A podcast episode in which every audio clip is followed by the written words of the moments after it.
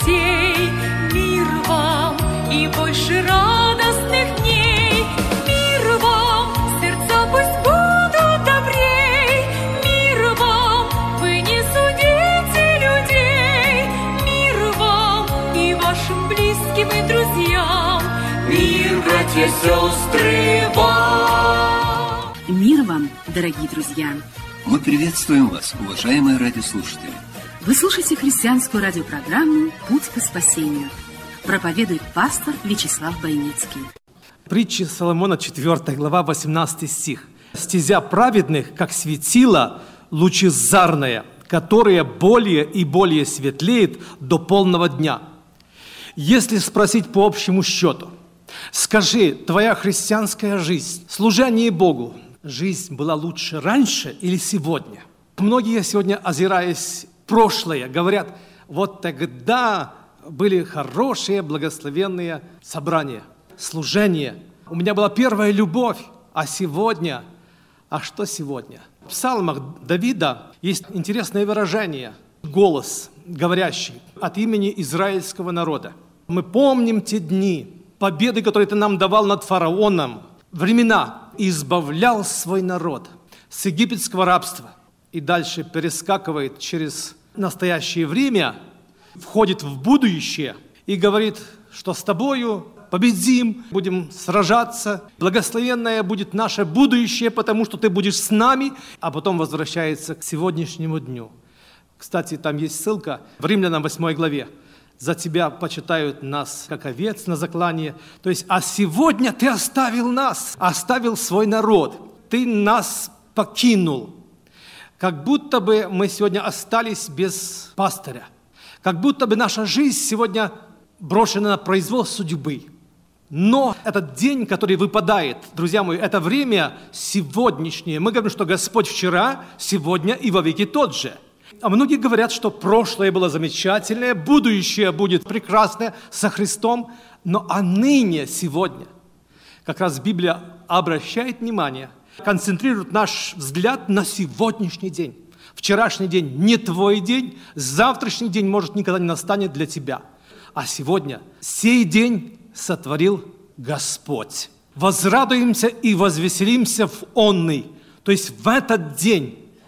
Твое настоящее христианство – это сегодняшний день. Жизнь со Христом сегодня, а не вчера и не третьего дня. Это прошло. Поэтому стезя праведных, как светило лучезарное, которое более и более светлеет до полного дня. Как же ты вино хорошее сберег до сели. Обычно по-другому бывает. Вначале хорошее, а потом, когда напьются, дают плохое вино.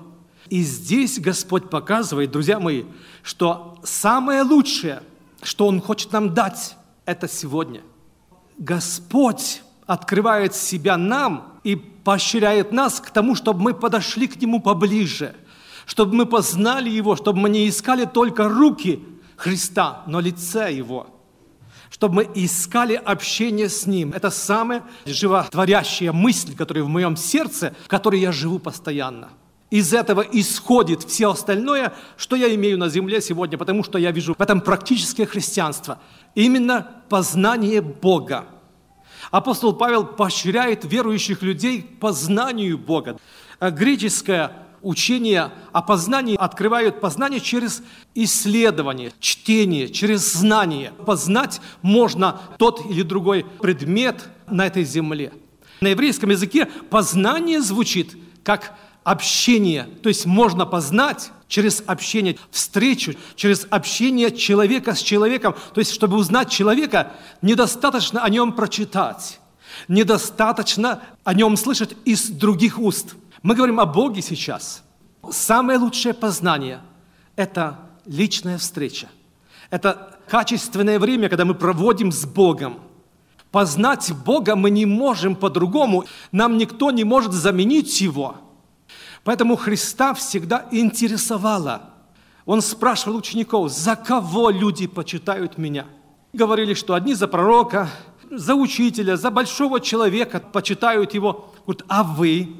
За кого вы почитаете меня? У меня вопрос к вам, друзья мои. Сами себе ответьте. За кого вы почитаете Христа? Кто для вас Христос?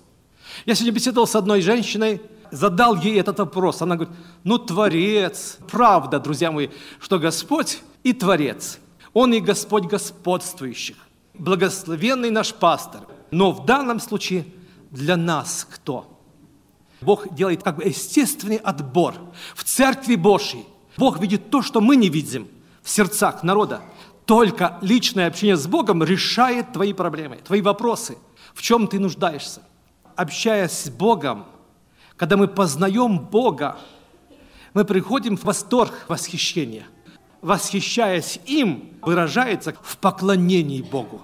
Я повторяю, что мы поклоняемся Богу в зависимости от того, насколько мы восхищены им. Насколько я восхищен, настолько я в восторге, настолько это величаво для меня, настолько это жизнь моя. И не буду заглядывать в карманы. Господи, а что ты мне дашь? Люди ели хлеб, насытились и снова меня ищут. Печально было для Христа это. Бог знает, в чем мы имеем нужду. Но вот отношение или личное общение с Богом главное в христианстве. Когда мы познаем Бога, мы преображаемся. Бог специально создает нужду, трудности, испытания в пустыне, для того, чтобы проверить, чтобы ты знал, будешь ли ты, что не хлебом единым живет человек. Нам нужен хлеб. И все вопросы часто бывают, замыкаются вокруг хлеба, вокруг потребностей, нужд наших на этой земле. И, друзья мои, Господь не упрекает. Господь дает без упрека. Господь любит нас – есть переживания, которые никогда вы не скажете другим людям, и, может быть, и не нужно, но Бог видит ваше сердце. Господь обходит, чтобы испытать вас, чем вы живете, куда вы апеллируете, ваши жалобы, что вы в это время делаете. И как многие лишились благодати только потому, что в этот момент пошли искать в другое место, на другую торговлю, на другое поле. 18 глава Луки он сказал, что должно всегда молиться и не унывать. Уныние приходит в нашу жизнь только тогда и только после того, когда мы не получаем долго ответ на нашу молитву. Проблема не решена. ВОЗ и ныне там. Ситуация ничуть не изменилась. Домашние не изменились. И мы ждем, чтобы они изменились, а Господь говорит, и я жду, чтобы лед тронулся в твоем сердце. С момента когда мы отдаем Богу свою нужду, от восхода до заката, от посева до жатвы. Сколько продлится это время, это не наше время. Именно в это время Бог вас испытывает, потому что Он есть Бог правды, не спешит, чтобы сжалиться над вами и дать вам ответ в нужное время, казалось бы. Женщина ждет, она обращается, у нее просьба, у нее нужда – ты молишься, ты переживаешь, ты не знаешь, кому звонить. И на радио передать нужду свою друзьям. И церковь знает, и все знают. Открываем свои нужды перед Богом. Но есть еще один, который постоянно наблюдает за нами. Это сам Господь наш Иисус Христос. Он испытывает нас. Богу несложно принести нам на блюдечке, дать нам то, что мы просим. Богу совсем несложно привести ваших детей сегодня и спасти моментально, в один час, в одно мгновение. И это Он сделает в свое время, но за этот час Бог испытает, очистит ваше сердце. Господь приведет вас к себе. Бог найдет нужным, как спасти ваших детей. Но сейчас Бог спасает вас. Спасает нас от многих вещей. Дух наш спасен, душа наша спасается. Тело наше будет искуплено и спасено. А сегодня – этот процесс происходит в нашей жизни. И Бог, любя нас, дает нам горечь, полынь, горькие травы, чтобы вместе с этим агнцем принимать его, потому что мы говорим сегодня о хлебе свыше. Это сам Христос. Чтобы мы жили Христом, даже не служением Ему. Оставь этот труд. Как это? Трудиться надо, друзья мои, из-за нашего труда иногда мы не замечаем свое состояние, свое сердце. Более важно для Бога то, что мы есть, чем то, что мы делаем. Работник более важен для Бога, чем работа, которую Он творит и совершает. Богу нужны вы. Бог любовью вечной возлюбил вас, вашу душу. Бог неравнодушен к вам. Это зерно, оно посажено. Над этим зерном идет работа, идет процесс. Оно ломается под воздействием влаги, теплоты, темноты. Это зерно зайдет, когда оно умрет. Блудный сын ломался, он лишен был чего-то. Отец не видел. Он вернулся, когда он созрел и воскрес. Только тогда вернулся домой, и отец увидел его. Точно так же. Томление наше по той причине, что мы не видим результата. Мы думаем, Господи, почему? Я хочу за одну ночь, как выросло растение над головой Ионы, чтобы и сегодня пришел ответ. Моментально и сразу. Бог не отвечает на наши молитвы, иногда долго, по той причине, что Его цель – привести нас. Мы нужны Ему. И Его цель, как сказал Давид, «Я буду искать лица Его, я одного прошу, одного и только одного ищу, чтобы пребывать в Доме Господнем, созерцать Его красоту. Цель – находиться в Боге, восхищаться Богом, Его красотой. Друзья мои, что мы можем сказать о Господе сегодня? Если бы нас спросили вот так, что мы могли бы сказать из личного познания, переживания, как написано в «Песне песней», невеста рассказывает характеристику своего возлюбленного и о кудрях, его глазах. «Возлюбленный мой лучше, а можем ли мы сказать сегодня о Господе больше, чтобы это свидетельство кого-то просто поразило и восхитило, чтобы и он сказал бы, я тоже хочу такого Господа, тоже хочу его любить, хочу иметь такую жизнь, как ты, я хочу быть счастливым. Друзья мои, пусть наше отношение с Богом будет настолько искренним, реальным, чистым, чтобы люди поверили.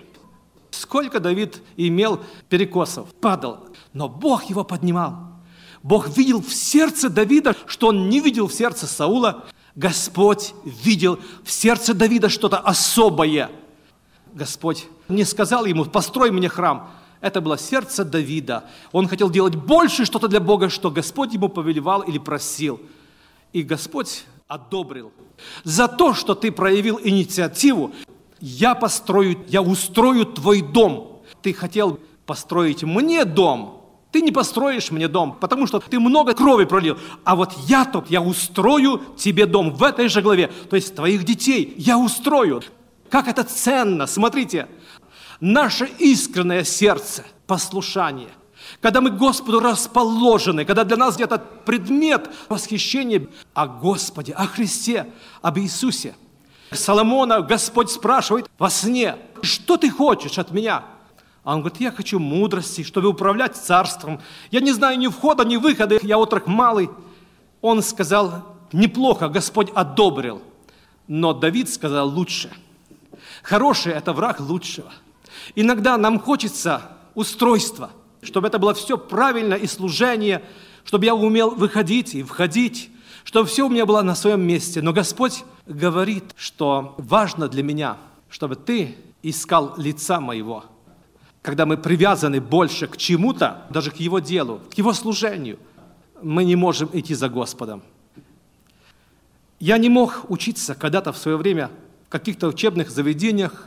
Я не имел возможности, но я читал литературу. Все, что попадалось перед глазами моими, как учили неверующие люди своих лекторов, как нужно лекции читать, как нужно донести к массам, к народу самое ценное, что вы имеете. И вы знаете, что Бог ко мне проговорил через эту литературу, что о великих вещах нужно говорить величаво. Они имели в виду партию Ленина, коммунизм, они имели в виду другие великие вещи для них. Но я говорю, Господи, а что для меня великие вещи сегодня на этой земле? Может быть, больше, чем сам Господь Иисус – Друзья мои, если Иисус для вас велик, вы будете говорить о Нем величаво, с восторгом, с любовью. Вы будете переживать Его. Бог поправит вас, поможет, решит ваши проблемы.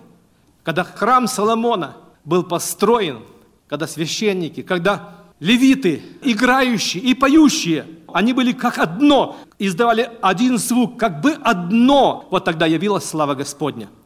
В вашу семью придет слава Господня – Но пусть сердца ваши, мужья и жены, будут одно в познании Бога, в любви к Богу. Для нас важно иметь сегодня Иисуса. Бог благословит вас. Это главное. Есть второстепенные вещи. Они нужны, они приложатся, они придут к вам. Но самое главное, в познании Бога будем искать Его, прилепиться к Нему, будем искать лица Его. Вы избрали, в псалме написано, что не захотел благословения, оно от Него удалилось, захотел проклятие, оно пришло к Нему. Вот то, что мы любили, оно пришло в наш дом. Любили свою жену в свое время, познакомились с ней, вот имеете на всю жизнь. Полюбили своего мужа или свою жену, вы вместе с ними живете. Это пришло к вам в вашу жизнь. Если вы любите Господа всем сердцем и душою, это придет к вам, это есть у вас, вы имеете это. Так давайте радоваться и поклоняться Богу, и благодарить Бога за все. На сердце вновь о вечном размышления, И я молитву к Богу возношу, Отбросив все тревоги и сомнения, Любовь к Нему доказывать спешу. Отбросив все тревоги и сомнения, Любовь к Нему доказывать спешу. Хочу от Бога принимать все доброе, Его охрану в жизни ощущать.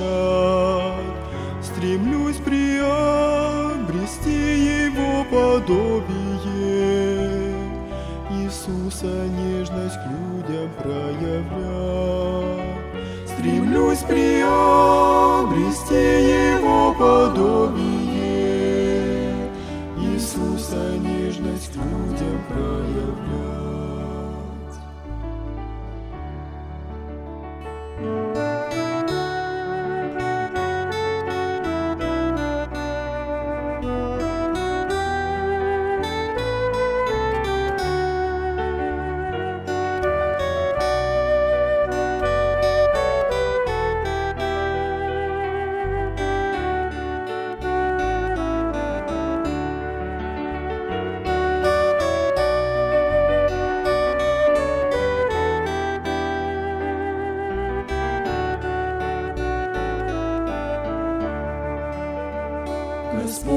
Хочу Твоим я быть служителем, И здесь хочу о небе возвещать.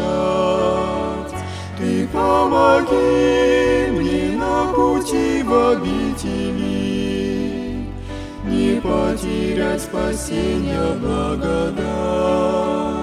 Ты помоги мне на пути в обители, не потерять спасения благодать.